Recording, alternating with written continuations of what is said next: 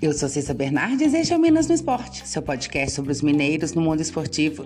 Seja futebol, vôlei, basquete ou até campeonato de peteca, eu tô aqui para contar o que acontece com as equipes mineiras no esporte. Hoje é segunda-feira, 27 de junho de 2022. Vamos falar do que rolou no final de semana. Começando aí pela Série D do Brasileirão. Pela 11ª rodada do Grupo 6, no sábado, a URT perdeu em casa para o Bahia de Feira por 5 a 2. Foi um jogo de duas viradas. O Bahia de Feira saiu na frente, a URT conseguiu virar, mas no fim das contas os visitantes acabaram faturando a partida.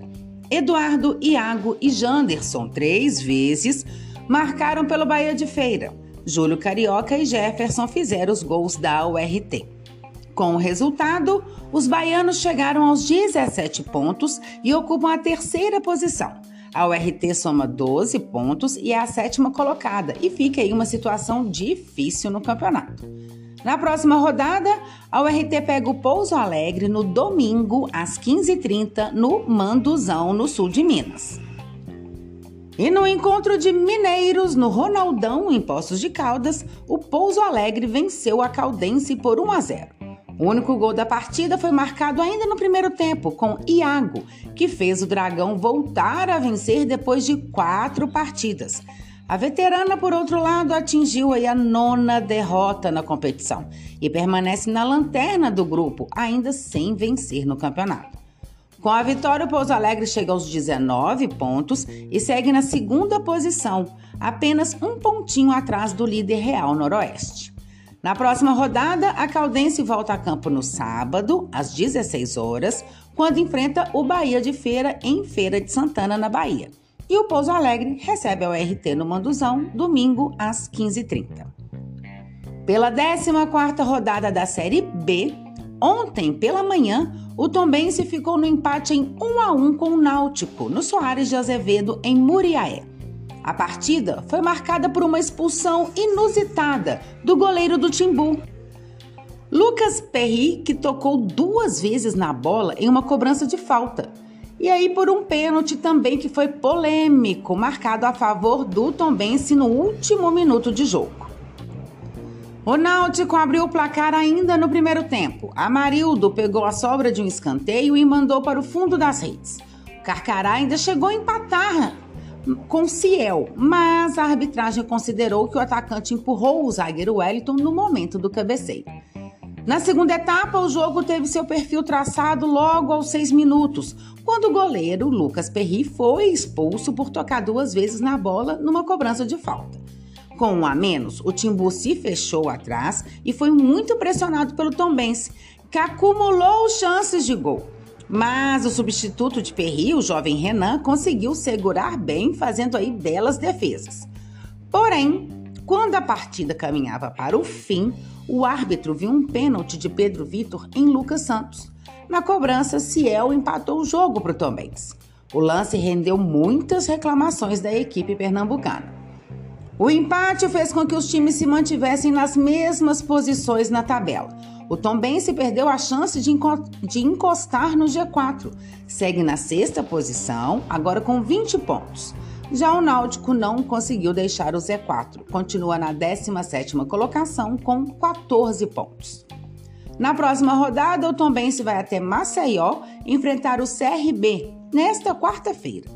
O Tombense de Bruno Pivetti jogou com Felipe Garcia, David, depois Diego Ferreira, Marcondes, Jordan, depois Ítalo Henrique e Manuel. Joseph, Zé Ricardo e Everton Galdino, depois Lucas Santos. Renatinho, depois Cleiton, Ciel e Quequer, depois Gabriel Henrique. O Náutico de Roberto Fernandes jogou com Lucas Perry, o Wellington, Bruno Bispo e João Paulo, depois Luiz Felipe. Tássio, Richard Franco, Ralph, Jean Carlos, depois Niltinho, Vitor Ferraz, depois Robinho e Pedro Vitor. Amarildo, depois Renan. E o Cruzeiro entra em campo amanhã, já pela 15ª rodada da segundona. Recebe o esporte no Mineirão às 21h30. A equipe celeste é líder da competição com 31 pontos. E os pernambucanos estão em quinto lugar com 21. E pela 14ª rodada da Série A, No sábado, o América foi derrotado pelo Flamengo por 3 a 0 no Maracanã. O primeiro gol rubro-negro saiu ainda no primeiro tempo. Após cobrança de tiro de meta do goleiro Santos, Pedro levou a bola em cima da marcação e encontrou Gabigol. Ele bateu na saída de Matheus Cavicchioli e inaugurou o marcador, 1 a 0. No início da segunda etapa, o Flamengo teve a oportunidade de ampliar em cobrança de pênalti de Gabigol, mas ele acabou tentando deslocar o goleiro e mandou para fora. Quando o América começava a sair mais para o jogo, Everton Ribeiro tocou para Rascaeta na área e o uruguaio ampliou, 2 a 0. No fim, Marinho, que saiu do banco, fez jogada individual, chutou de fora da área e fechou aí a vitória, 3 a 0 para os cariocas. Com a derrota e a vitória do Goiás sobre o Cuiabá ontem, o América está agora na zona de rebaixamento. O Coelho figura a 17ª posição com 15 pontos. Na próxima rodada, a equipe mineira recebe o próprio Goiás no domingo, às 18 horas, no Independência. O Flamengo de Dorival Júnior jogou com Santos, Rodinei, Gustavo Henrique, Léo Pereira e Ayrton Lucas. Gomes, depois o Ilharão, Tiago Maia, Andréas Pereira, depois Diego e Arrascaeta, depois Lázaro. Gabigol, depois Everton Ribeiro e Pedro, depois Marinho. O América de Wagner Mancini jogou com Matheus Cavicchioli, Patrick, Éder, Danilo Avelar e Marlon, depois Luan Patrick. Lucas Cal, depois é Ricardo, Juninho e Alê. Felipe Azevedo, depois Pedrinho, Henrique Almeida, depois Aloísio e Everaldo, depois Mateuzinho.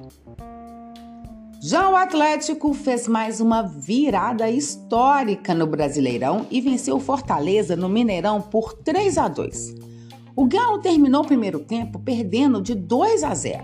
Se recuperou na segunda etapa e virou para cima dos cearenses em 15 minutos.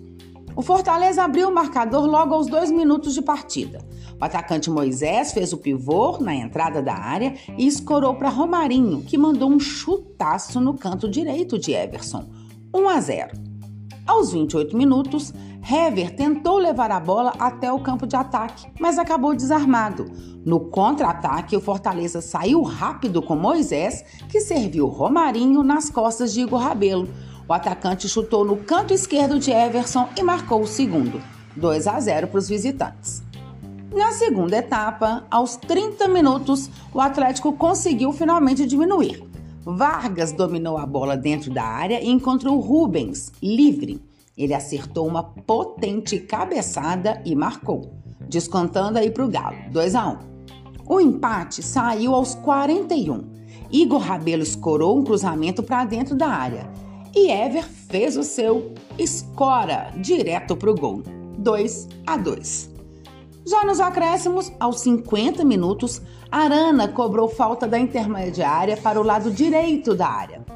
Vargas cabeceou cruzado e contou com o desvio de Jussa para então virar o placar 3 a 2 para o Atlético. Com o resultado, o Alvinegro chegou aos 24 pontos, mas caiu uma posição, sendo ultrapassado pelo Internacional e deixando aí o G4. O Galo está em quinto lugar por causa dos critérios de desempate. O foco do Atlético agora é a Libertadores. Amanhã, o time faz a primeira partida das oitavas de final contra o Emelec. A equipe viajou ontem para o Equador, onde vai jogar nesta terça-feira às 19h15. O Atlético de Turco Mohamed jogou com Everson, Guga, Hever, Igor Rabelo, Alonso, depois Vargas e Guilherme Arana. Alan, depois Otávio, Castilho, depois Rubens e Caleb. Sávio, depois Ademir e Sacha, depois Fábio Gomes.